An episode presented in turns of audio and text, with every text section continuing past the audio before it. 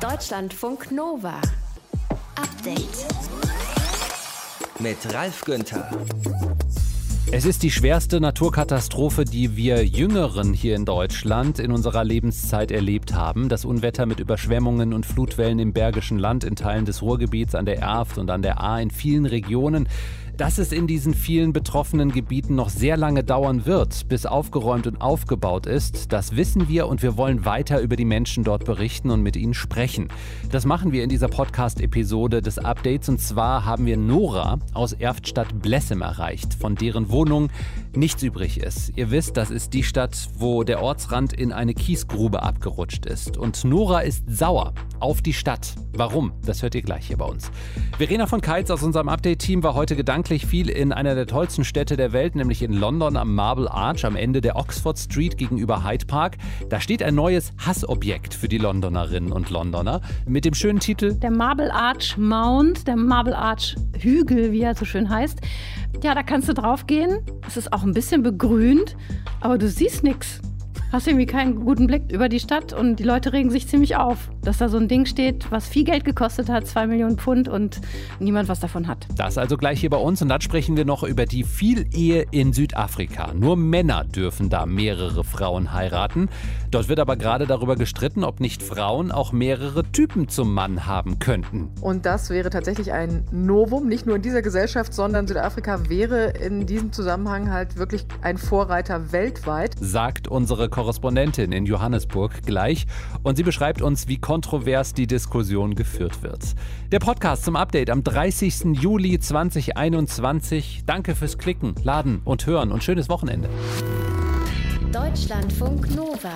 Das Zuhause von Nora da Silva, das kennt ihr vermutlich alle, beziehungsweise die Überreste davon.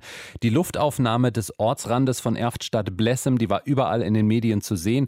Das Hochwasser der Erft wurde in eine Kiesgrube gespült und die Abbruchkante, die hatte sich förmlich in Richtung Dorf gefressen. Noras Zuhause war eines von den Häusern, die abgerutscht sind. In der Kiesgrube liegen auch noch die Autos von ihr und ihrem Mann. Zweieinhalb Wochen ist das jetzt her und wir sprechen mit ihr, wie es ihr geht, wie sie jetzt lebt und ob sie die Hilfe bekommt, die sie braucht. Hallo Nora. Hallo Ralf.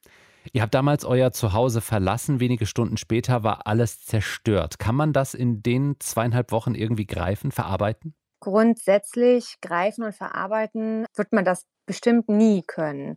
Aber wir sind sehr gut vom Freunden, Familien und Bekanntenkreis aufgefangen worden und freuen uns auf jeden Fall erstmal, dass wir da nicht zu Schaden gekommen sind, dass wir leben, dass wir gesund sind und ja, so schlimm das ist, das sind zwar nur materielle Dinge, aber ähm, wir sind froh, dass wir, wie gesagt, hier sind und leben und das ist erstmal die Hauptsache. Wo bist du denn jetzt? Wo lebt ihr? Wir sind aktuell bei meinen Schwiegereltern untergekommen. Die leben im Nachbarort von Erftstadt und da sind wir jetzt quasi im alten Kinderzimmer von meinem Ehemann so Hotel Mama mit Mitte 30 kann man ruhig mal machen. Ne? Mhm. Gestern gab es ja auch eine Informationsveranstaltung der Stadt für euch Blessemer. Du bist ja bewusst nicht hingegangen. Warum? Ja, die letzte Veranstaltung dazu, die kam letzte Woche Samstag, also vor gut einer Woche. Und wir waren also voller Hoffnung auf diese Veranstaltung, dass quasi wir, deren Zuhause halt nicht mehr existiert.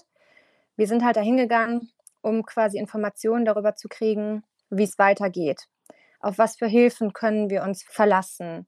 Und das war halt leider nicht so auf der Infoveranstaltung. Also da ging es dann hauptsächlich darum, zu erklären, wie ist es überhaupt hierzu gekommen, wer trägt Schuld, wer trägt keine Schuld. Das ging von einer Schuldzuweisung, dann hat das Publikum eine Frage gestellt zur nächsten. Es gab also einen Geowissenschaftler, der hatte gute Informationen gegeben, aber halt auch leider nur zu den Häusern, die noch stehen. Mhm. Also quasi um uns, die halt nicht mehr nach Hause können, drehte sich diese Veranstaltung nicht. Dabei seid ihr Und ja nur so wenige, ne? Wir sind insgesamt vier Häuser, die wirklich ja. von dem Einsturz betroffen sind. Und wir wissen natürlich und wollen auch, dass unsere Nachbarn, deren Häuser noch stehen, bestmöglich mit Informationen versorgt werden sollen. Das ist ganz, ganz wichtig. Aber wir haben halt absolut das Gefühl, dass wir von der Stadt total vergessen werden. Die Hilfs- und Spendenbereitschaft der Bevölkerung ist ja aber sehr groß. Außerdem gibt es das NRW-Soforthilfepaket über insgesamt 200 Millionen Euro. Da ist auch was bei euch angekommen, aber das ist natürlich sehr wenig, ne? Also von den Spendengeldern ist zumindest laut meinem heutigen Kenntnisstand nichts bei uns angekommen. Wir haben allerdings die 400 Euro Soforthilfe erhalten, direkt, ich glaube, drei Tage nach dem Unglück. Und jetzt kam diese Woche ja noch die Soforthilfe, die bei uns 2000 Euro betrug, weil pro Haushalt 1500 Euro gezahlt werden, plus dann noch pro jede Person, die dort lebt, 500 Euro on top. Aber das ist natürlich jetzt für jemanden, der sich gerade alles neu aufbauen muss, viel zu wenig. Welche Erfahrungen haben dich am allermeisten geprägt? Gibt es da ein bestimmtes, naja, wenn man das so sagen kann, Learning, das du aus diesen Geschehnissen mitnimmst? Ja, was heißt Learning? Also ich werde definitiv, egal wo ich wohne, immer eine Notfalltasche bereit haben, wo die wichtigsten Sachen drin sind. Und damit meine ich jetzt nicht eine Zahnbürste, sondern wo im besten Falle Kopien aller meiner Fotos sind, Dinge, die ich in diesen Trümmern nie wiederfinde und auch mit Geld nie wieder kaufen kann. Ich hatte mir vorher eine externe Festplatte geholt. Die habe ich natürlich nicht eingepackt. Ich hatte vor Wochen alle Fotos aus unserer Vergangenheit da drauf gezogen. Und da wir nicht wussten, dass das Haus überhaupt einsturzgefährdet ist, hm. haben wir mitgenommen Drogerieartikel, damit man nachts bei den Schwiegereltern duschen kann. Und das würde ich definitiv nie wieder tun. Ja, das ist so das Einzige, was wir im Nachhinein hätten anders machen können, aber wir waren uns einfach nicht bewusst, dass es zu diesem Ende quasi kommt. Nora, du hast mir eben im Vorgespräch auch erzählt, dass du jetzt erst erfahren hast, dass der Rest eures Hauses, da stand ja noch so eine Ecke, weggebaggert wurde und du sagst, du bist deshalb auch ziemlich sauer auf die Stadt. Erzähl. Letztendlich, wenn man es so nimmt, ist es ja auch irgendwie trotzdem noch unser Eigentum gewesen, was sich in diesem Haus befunden hat. Und wie gesagt, mir geht es nicht um Kleidung oder um Möbel. Aber wir hatten halt in diese Räume, in die vorne an der Hauswand, die jetzt noch stand, hatten wir alle Sachen aus dem Keller gebracht und da sind halt jegliche Kindheitserinnerungen drin gewesen. Hm. Und halt auch Erbstücke, ne? Und ich bin ehrlich gesagt schockiert darüber, dass man uns nicht mal die Möglichkeit gegeben hat, wenn man schon weiß, man baggert es weg, dass man wenigstens die Möglichkeit kriegt, mal nachzusehen, ob man noch das ein oder andere Foto oder Andenken von einem verstorbenen Verwandten, der halt nicht mehr unter uns ist, oder einen Brief oder ähnliches hätte bergen können. Ne? Also das ist wirklich, ja, und eben habe ich dann mit der Stadt telefoniert und die hat doch behauptet, die Bewohner wären informiert gewesen. Und das ist definitiv nicht der Fall. Also deswegen sage ich, Stand heute auch, ich fühle mich definitiv von der Stadt absolut im Stich gelassen. Also die haben viel zu tun, verstehe ich auch, aber es sind ja nun mal an einer Hand abzuzählen, wie viele Häuser zerstört worden sind. Und dass sich da also gar keiner irgendwie bemüht, uns das Leben auch nur einen Ticken leichter zu machen. Ne? Das finde ich schon irgendwie echt traurig. Nora da Silva hat in einem der zerstörten Häuser in Erftstadt-Blessem gewohnt, dort, wo ein Weizenfeld, ein halber Pferdehof und drei Häuser in eine nahegelegene Kiesgrube gespült wurden. Wir wünschen dir alles Gute. Danke. Deutschlandfunk Nova. Update. Alexander Zverev ist der aktuell beste deutsche Tennisspieler, auch wenn immer mal wieder an ihm rumgemäkelt wird. Zum Beispiel hat Boris Becker gesagt, Zverev bleibe in den kritischen Phasen eines Tennisspiels zu passiv. Aber heute, da sind alle glücklich über Zverev. Er hat das Halbfinale beim Olympischen Tennisturnier gewonnen gegen den besten Spieler der Welt, nämlich gegen den Serben Novak Djokovic. Martina Knief beobachtet für uns die Olympischen Spiele in Tokio. Martina, wie hat Alexander Zverev das geschafft. Er hat den ersten Satz 1 zu 6 verloren. Pui, haben viele und auch ich gedacht. Das ging aber ganz schön schnell. Und dann hat Novak Djokovic ein bisschen nachgelassen, wurde auch ein bisschen nervös, vor allen Dingen im dritten Satz. Und Alexander Zverev hat das eiskalt ausgenutzt. Das war eine richtig tolle Leistung von ihm. Und da hat man gemerkt, Alexander Zverev ist hier für meine Begriffe irgendwie ein anderer Spieler bei den Olympischen Spielen als bei einem normalen Tennisturnier. Da trifft das manchmal schon zu, was Boris Becker über ihn gesagt hat. Aber hier fühlt er sich so zugehörig diesem olympischen Spirit. Und das hat man von Anfang an gemerkt. Er sprach auch immer davon, ich möchte hier eine Medaille, am liebsten Gold für das Team gewinnen. Und das hat ihm nochmal einen ziemlichen Push gegeben. Und dass er dann nach dem gewonnenen Halbfinale gegen Djokovic auch noch Freudentränen in den Augen hat, wer hätte das von Alexander Zverev je gedacht? Aber das hat ihn hier heute vor allen Dingen ausgezeichnet. Bei einem anderen Wettkampf dagegen waren die Deutschen zusammen mit den Briten Favoriten beim Rennen der Ruderachter der Männer. Am Ende hat aber Neuseeland gewonnen. Deutschland wurde Zweiter. Woran lag's? Ja, es war schon eine leichte Enttäuschung zuerst für den Deutschland-Achter, aber am Ende sind sie dann auch stolz gewesen über ihre Silbermedaille. Es lag einfach daran, die Deutschen haben vielleicht das beste Rennen in dieser Saison gemacht, aber die Neuseeländer waren einfach stärker. Neuseeland steckt alles, was es hat, an Ruderern in den Achter, während in Deutschland ja schon geguckt wird, dass die Bootsklassen auch gut bestückt sind. Und äh, die waren einfach besser heute und haben erst Deutschland und mit den Deutschen auch Großbritannien geschlagen. Die Südafrikanerin Tatjana Schoenmaker, über die wollte ich noch mit dir sprechen, ist Weltrekord geschwommen, 200 Meter Brust in 2 Minuten 18,95. Das ist äh, schon was Besonderes heutzutage, weil viel schneller wird es bei den Schwimmwettbewerben momentan ja nicht, ne? Nee, das stimmt. Und das ist auch der erste Weltrekord hier äh, bei den Schwimmern, der nicht in einer Staffel erzielt wurde. Also das äh, war schon eine tolle Leistung und da hat sie sich riesig drüber gefreut. Und sie hat der zweitplatzierten US-Amerikanerin gedankt, weil sie sie gezogen habe zu diesem Weltrekord, zu ihrem Olympiasieg. Und äh, das war in der Summe eine tolle Leistung. So viel Weltrekorde in der Tat hat es hier beim Schwimmen noch nicht gegeben. Und äh, da ist so einer wie heute von ihr aufgestellt natürlich was ganz Besonderes dein Moment des Tages, der äh, tollste, der gefühlsvollste, der äh, beste Medaillenmoment für dich heute? Dimitri Ovtcharov, wie der es nochmal geschafft hat, heute Bronze zu gewinnen, nachdem er dieses grandiose Halbfinale gegen Malong, der heute Olympiasieger wurde, gestern verloren hat, in der Nacht eigentlich die Tischtennisschläger in die Ecke stellen wollte. Nur ein Telefonat mit seinem Vater in der Heimat in Deutschland hat ihn davon abgebracht. Da hat er vier Matchbälle abgewehrt im sechsten Satz und gewinnt im siebten Satz Bronze. Das war für mich heute das Olympia-Highlight des Tages. Das Olympia-Update am Freitagabend von Martina Knief im Deutschlandfunk Nova Update. Danke. Deutschlandfunk Nova. Update. Mitten in der City of London, an der nordöstlichen Ecke des Hyde Park, da steht der Marble Arch, ein alter Torbogen aus dem 19. Jahrhundert. Und der steht da jetzt nicht mehr alleine in der Mitte der Straße, sondern neben ihm steht so ein komischer Hügel. Also dieser Hügel, der ist begehbar mit Aussichtsplattform obendrauf, war lange angekündigt als das neue Highlight, Sightseeing-Highlight mit tollem Überblick auch über den Park. Äh, seit Montag kann man da drauf, aber das Ding kommt so schlecht an, dass die Stadt London gerade bereits gekaufte Eintrittskarten zurückerstattet. Verena von Keitz aus unserem Deutschlandfunk Nova Team. Wieso gefällt der Hügel den Leuten nicht?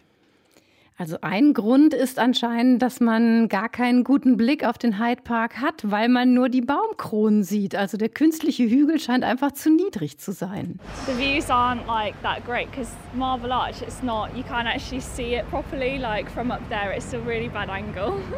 And you can't see any Hyde Park either because it's not the above the trees. Are in the way. Genau, die, die Bäume sind im Weg und auch der Blick auf den Marble Arch selbst, der scheint irgendwie ein bisschen verdeckt zu sein, keine gute Perspektive. Das sagten Leute vor Ort dem Sender Yahoo News und auf Twitter und Insta machen sich viele lustig über den Hügel. Ein Mann sagte der New York Times, das seien die schlimmsten zehn Minuten seines Lebens gewesen, als er auf dem Hügel war. Okay.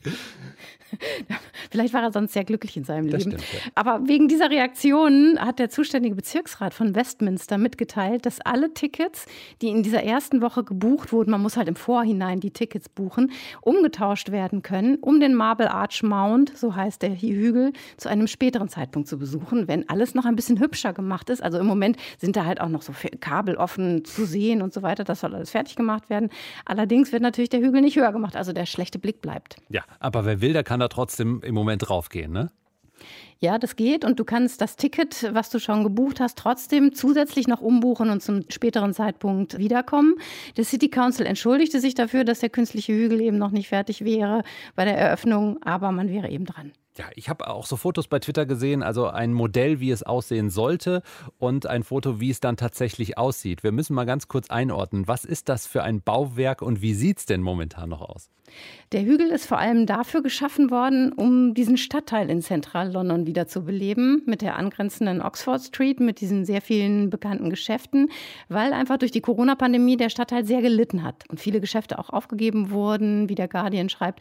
Daher wurde dieser 25 Meter hohe künstliche Hügel geplant, eine Stahlkonstruktion, die mit Sperrholz verkleidet ist, innen hohl, außen begrünt und das Ganze eben auf ein halbes Jahr begrenzt. Dann soll der künstliche Hügel nämlich wieder abgebaut werden. Aber das klingt ja erstmal nach einem interessanten Projekt. Ja, auf jeden Fall. Also das niederländische Architekturbüro, das dahinter steht, ist auch schon länger bekannt äh, für ungewöhnliche begrünte Hochhäuser. Allerdings sieht das, hast du eben schon angedeutet, was da jetzt den Marble Arch Hill grün macht, ziemlich traurig aus. Nur eine dünne Schicht von niedrigen Steinbrechgewächsen überm Sperrholz. Das ist so eine Sorte Pflanzen, die es schafft, irgendwie auch mit Steilheit und Trockenheit auf dem Hügel klarzukommen. Und ein paar Bäumchen. Und in diesen vorher veröffentlichten Projektionen, da sah das wirklich ganz anders aus. Viel parkähnlicher, so richtig schön. Man hatte sofort Lust darauf draufzusteigen. Das hat nach Angaben der Architekturfirma aber auch damit zu tun, dass sie den Bau noch ändern mussten. Okay, was war denn ursprünglich geplant? Also eigentlich sollte der künstliche Hügel über den steinernen Torbogen Marble Arch rüberragen und ihn einschließen. Aber dann war die Sorge, dass der Marmor Schaden nehmen könnte, wenn er da so sechs Monate im Dunkeln eingeschlossen ist. Und deshalb wurde der Hügel nachträglich quasi abgeschnitten in der Planung vor dem Marble Arch. Und daher ist an der einen Seite er aber sehr viel steiler als ursprünglich gedacht. Und das ist wiederum schwieriger zu begrünen. Aber das klingt so, als ginge es von der Idee her in die richtige Richtung, also Bauwerke zu begrünen in Städten, um sich besser an den Klima Klimawandel zum Beispiel anzupassen. Da reden ja auch viele drüber und das wäre dann ein schönes Beispiel, mit dem man vorangehen könnte oder zeigen könnte, was geht. Das war tatsächlich auch so ein bisschen die Idee vom Architekten, der sich das ausgedacht hat. Man sieht ja deshalb auch inzwischen ziemlich oft so vermeintlich tolle Beispiele dieser spektakulären Bauten, zum Beispiel diese begrünten Hochhäuser in Mailand. Allerdings sind solche Prestigeobjekte sehr teuer, muss man sagen. Also die Bäume und Sträucher, die müssen zum Beispiel so gezüchtet werden, dass sie auf solchen Hochhaussimsen im Wind mit wenig Platz überleben. Das können nicht alle Pflanzen. Dann werden die aufwendig an Ort und Stelle platziert und später auch umständlich gepflegt von Gärtnerinnen und Gärtnern Gärtner, die sich zum Teil dafür abseilen müssen an Hochhäusern. So beschreibt es jedenfalls das Wirtschaftsmagazin Brand 1 in einem aktuellen Artikel und zitiert auch Antje Stokmann. Sie ist Professorin für Architektur und Landschaft an der Hamburger Hafen City Universität und die sieht diesen Trend tatsächlich kritisch. Sie sagt, Grün müsste Teil der gesamten Infrastruktur der Stadt werden. Das derzeit moderne bisschen Holz und Grün an den Fassaden, das reiche bei weitem nicht. Also wir halten fest, hier in Deutschlandfunk Nova, gute Idee, offenbar äh, richtig schlecht umgesetzt und derzeit Lacher der Nation, der künstliche Hügel am Marble Arch in der Londoner Innenstadt. Deutschlandfunk Nova. Update. Hm, schöne Jacke. Wow, wusste gar nicht, dass du so toll Schlagzeug spielst. Super. Das war eine schöne Arbeitswoche mit euch, ganz ehrlich. Eigentlich ist es gar nicht so schwierig, anderen mal was Nettes zu sagen, oder? Trotzdem machen wir das sehr selten. Manchmal, weil wir Stress haben, manchmal aber auch, weil wir Angst haben, dass äh, sich das doof anhört, dass wir uns doof anstellen. Dabei fühlt sich nach einem Kompliment nicht nur der Angesprochene, die Angesprochene besser, sondern auch der oder die, von demjenigen es kommt, das Kompliment. Und eine Studie, die vor kurzem veröffentlicht wurde, zeigt, dass den Empfängern unseres Kompliments die Angst, etwas Falsches zu sagen, total egal ist. Die Leute achten nur darauf, ob das Kompliment was taugt. Unser Reporter Martin Krinner hat selber gerade ein Kompliment bekommen und wollte das mit einer Psychologin besprechen. Laura, pass mal auf, wir wollten über Komplimente reden und gestern kam eine Mail von einem Hörer, der einen Beitrag, den wir vor nicht allzu langer Zeit zusammen gemacht haben, über den grünen Klee lobt. Ein Beitrag von uns beiden. Ein Beitrag von uns beiden. Und er sagt darin, dass es hervorragend ist, wie wir das aufgemacht haben und dass es ganz hervorragend ist, wie du die Sachen zusammengefasst hast. Wunderschönes Kompliment, oder? Also allein die Tatsache, dass du gerade dreimal hervorragend gesagt hast, macht bei mir tatsächlich, löst bei mir ein Schmunzeln aus. Wenn jemand so über den Klee gelobt wird, äh, dann hat man meistens eine Agenda dahinter und dann wüsste ich gerne, was das für eine Agenda ist. Das ist Laura Klimetzki. Sie ist Psychologin und deswegen sprechen wir häufiger miteinander, wenn es um irgendwelche Themen geht, die das Zwischenmenschliche betreffen. Und mit ihrem Verdacht, dass Komplimente oft nur deswegen gemacht werden, weil jemand ein ganz bestimmtes Ziel damit verfolgt. Damit hat sie natürlich recht. Aber so ganz generell meint auch Laura, dass wir eigentlich alle viel mehr Komplimente machen sollten. Wir Deutschen, wir sparen echt wie die Schwaben an Komplimenten, so nach dem Motto, so nicht geschumpft ist gelobt genug, ja. Ich finde das super schade, ganz persönlich, aber auch als Psychologin, weil es so unglaublich gut tut. Das heißt, wenn ich irgendwo tatsächlich random auf der Straße eine Person sehe, total egal, jung, alt, weiblich, männlich, was auch immer, und ich finde irgendwie hat die Person was oder die trägt gerade irgendwas Tolles, dann sage ich, hey, Entschuldigung, aber dieses Outfit, das das ist ja mal der Wahnsinn. Ich wollte es nur kurz gesagt haben. Und jedes Mal, wenn sie das macht, dann stellt sie fest, der oder die andere freut sich darüber. Okay, mal mehr und mal weniger, aber dass sie mit einem Kompliment ihr Gegenüber vor den Kopf stößt, das ist ihr noch nie passiert. Und auch sie selbst stellt bei sich fest, dass es ihr nach einem solchen netten Kommentar irgendwie besser geht. Also ich verteile ultra gerne herzliche, ehrlich gemeinte Komplimente. Also schon irgendwie seltsam, dass es vielen Leuten so wahnsinnig schwer fällt. Die beiden amerikanischen Psychologinnen Vanessa Bones von der Cornell University in New York und Erica Boothby von der University of Pennsylvania haben dazu ein kleines Experiment gemacht. Sie haben eine Gruppe von Leuten gebeten, sich an einen bestimmten Platz auf dem Campus zu stellen und dann einer ganz willkürlichen Person ein kleines Kompliment zu machen. Und zuvor mussten die Versuchsteilnehmer einschätzen, mit welcher Reaktion sie dabei rechnen. Ob also der Angesprochene sich wahrscheinlich freuen und geschmeichelt sein wird oder doch eher verlegen oder gar verärgert. Und nach dem Kompliment bekam der Empfänger bzw. die Empfängerin des Komplimentes einen Fragebogen und sollte ebenfalls Auskunft geben, ganz geheim und anonym, wie es ihr oder ihm dabei ging. Und das Ergebnis bestätigte jetzt das, was die Psychologinnen ohnehin schon vermutet hatten. Die Leute, die das Kompliment geben mussten, hatten Angst, dass alles super umständlich verlaufen würde, dass sie sich fürchterlich ungeschickt anstellen würden und vielleicht sogar was Falsches sagen. Den Empfängern des Kompliments war das alles aber völlig schnuppe. Die haben sich nur dafür interessiert, ob das Kompliment an sich gut oder passend war. Und Laura Klimetzki meint, wer jetzt Bedenken hat, dass er oder sie es mit den Komplimenten irgendwie übertreiben könnte, der soll sich locker machen. Inflationär werden nämlich nur strategische Komplimente, bei denen gleich von Anfang an klar ist, dass der oder die andere was von mir will. Da funktioniert das dann auch nicht mehr, wenn der Verkäufer dreimal sagt, aber Herr Martin Grinner, Sie sehen so gut aus in dieser Hose, wollen Sie sie nicht kaufen? Bei allen Fällen, wo aber eine echte Beobachtung dahinter steht und es wirklich um die Person geht, da heißt die Devise dann ganz eindeutig, viel hilft viel. Bei ganz ehrlich und authentisch gemeinten Komplimenten bin ich der Meinung, nein, da gibt es keine Inflation. Ja, wenn du mal auf der Straße einem Fremden ein Kompliment machst, du rettest dieser Person echt den Tag. Ich habe einen Nachbarn, ich feiere den, weil einmal im Monat, wenn der mich sieht, der guckt immer sehr skeptisch. Der schaut sich immer ganz genau an, was ich trage, aber einmal im Monat haut er so ein Kompliment raus, das gibt mir so einen Confidence Boost, dass ich mir denke, ja Mann. Also, wenn ihr jemandem echt mal eine krasse Freude machen wollt, genau das ist der Weg zum Ziel und ihr werdet erstaunt sein, was für ein gutes Gefühl auch ihr dabei habt. Deutschlandfunk Nova.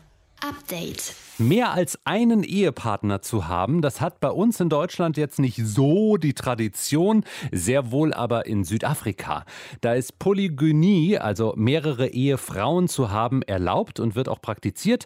Jetzt nimmt die Diskussion zu diesem Thema aber gerade eine interessante Wendung. Es wird nämlich nicht darüber diskutiert, ob die Vielehe abgeschafft werden soll, sondern, Jana Gent, Deutschlandfunk Nova-Korrespondentin in Südafrika, es geht um Gleichberechtigung, ne? Absolut, genau. Also es wird darüber geredet, geredet, ob Frauen das eben auch erlaubt sein soll, dass die mehrere Ehemänner haben dürfen. Und das wäre tatsächlich ein Novum, nicht nur in dieser Gesellschaft, sondern Südafrika wäre in diesem Zusammenhang halt wirklich ein Vorreiter weltweit, weil es das vielleicht in einigen Ländern gibt, aber das Legale, also dass das wirklich vor dem Gesetz anerkannt ist und die Ehepartner dann eben auch Rechte haben und das alles gut strukturiert ist vor Gesetz, das wäre tatsächlich eine Neuerung. Also das ist eine ziemlich heftige Debatte in Südafrika, die eigentlich nur mit einem Vorschlag der Regierung angefangen hat und jetzt die ganze Gesellschaft irgendwie entflammt hat. Was sind denn die Hauptstreitpunkte in dieser politischen Debatte? Ja, also es geht tatsächlich darum, Tradition, Kultur, was ist gewachsen in Südafrika. Ne? Weil äh, dass Männer, du hast es ja gesagt, dass Männer mehrere Ehefrauen haben dürfen, das ist erlaubt und das äh, hängt mit der Kultur und mit der Geschichte zusammen.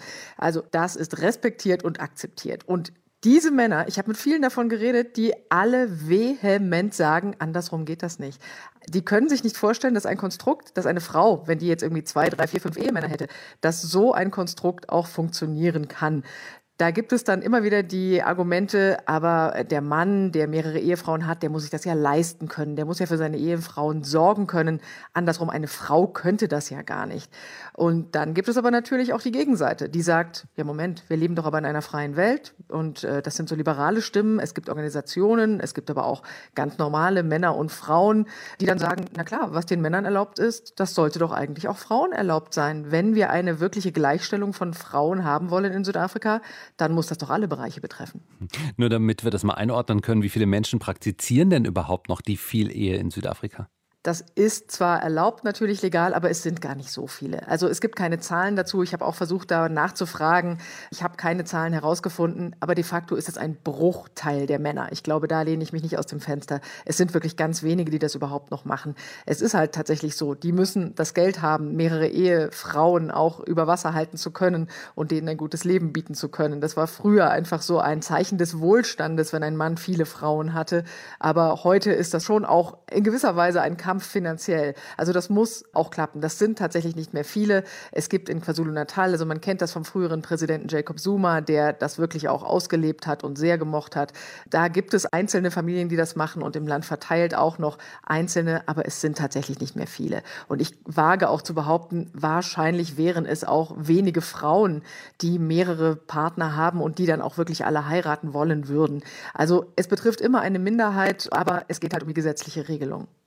Wenn die Diskussion jetzt schon mal da ist und wir darüber sprechen, was ist denn eigentlich mit der gleichgeschlechtlichen Ehe? Also darf man als Mann bisher auch viele Männer heiraten, beziehungsweise wird dann auch darüber diskutiert, ob man als Frau auch viele Frauen heiraten darf? Nein, so ist es nicht. Also Südafrika war äh, tatsächlich das erste Land des Kontinents, das die Ehe für alle auch beschlossen hat. Seit 2006 dürfen hier gleichgeschlechtliche Paare heiraten. Die haben auch ein Adoptionsrecht. Also das ist wirklich im Grunde eine vollwertige Ehe ohne Abstriche. Aber es ist nur ein Partner. Und ich glaube, das liegt auch an der Geschichte. Das war traditionell eben nicht so. Das kann man nicht mit den Kulturen und verschiedenen Ethnien irgendwie begründen, dass man da dann irgendwie auch als Mann den männlichen Harem haben sollte. Also so funktioniert es nicht. Die Ehe für alle gibt es und die gibt es auch schon länger, als es die in Deutschland Deutschland gibt. Südafrika ist da wirklich ein liberales Land, aber da ist eben auch nur ein Partner erlaubt. Wenn schon viel Ehe, dann bitte schön für Männer und für Frauen. Jana Gent, Deutschlandfunk Nova Korrespondentin über eine interessante Debatte in Südafrika. Deutschlandfunk Nova. Update. Was für ein Ausraster, ein sehr teurer Ausraster war das bei einem Bauleiter eines Neubaukomplexes in Süddeutschland.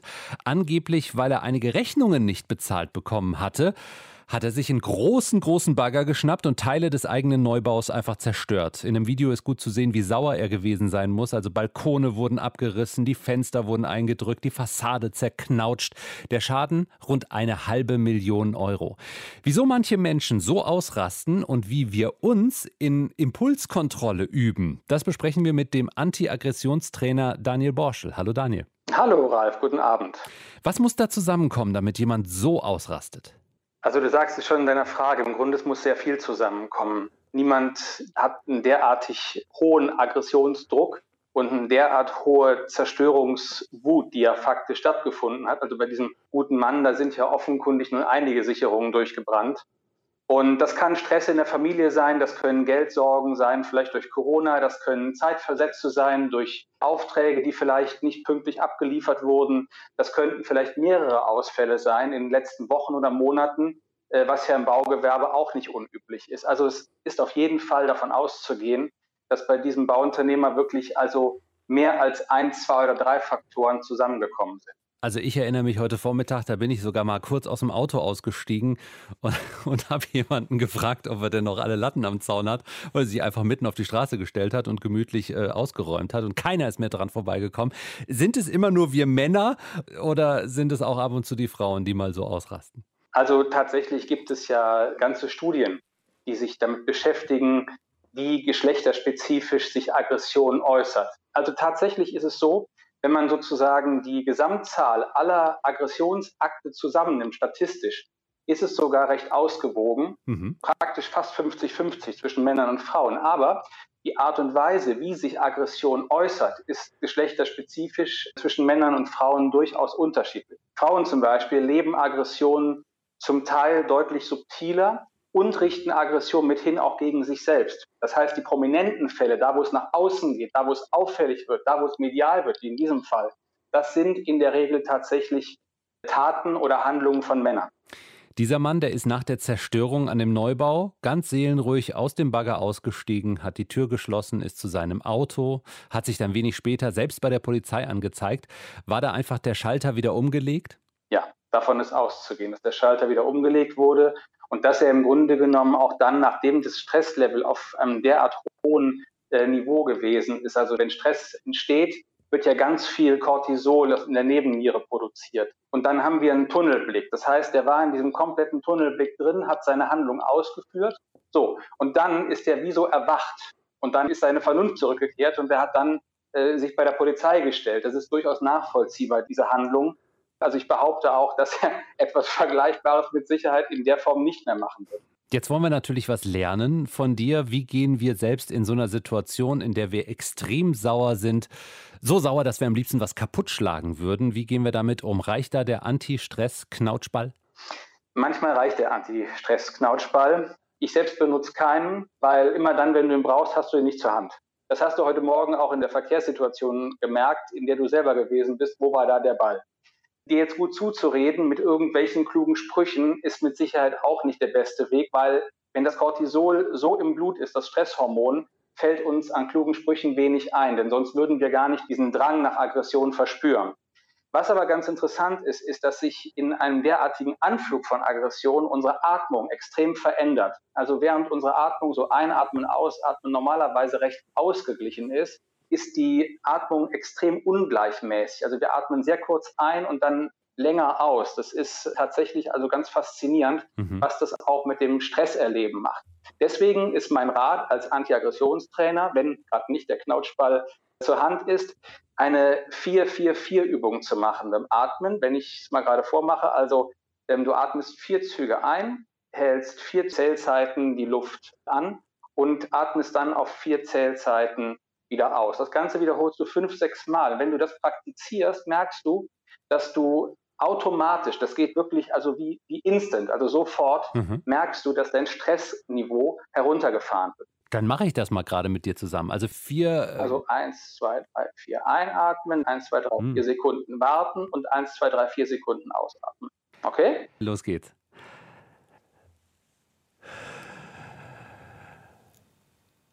Und das Ganze jetzt sechsmal. Das machen wir nicht, das dauert zu lang. Ich danke dir. Ja, atme noch aus. ah, du zählst langsamer. Wahrscheinlich hast du ich nicht so ein Stresslevel wie ich. Anti-Aggressionstrainer Daniel Borschel in Deutschlandfunk Nova. Ich danke dir. Schönen Abend. Vielen Dank, Ralf. Deutschlandfunk Nova. Update. Montag bis Freitag, immer zwischen 18 und 20 Uhr. Mehr auf deutschlandfunknova.de.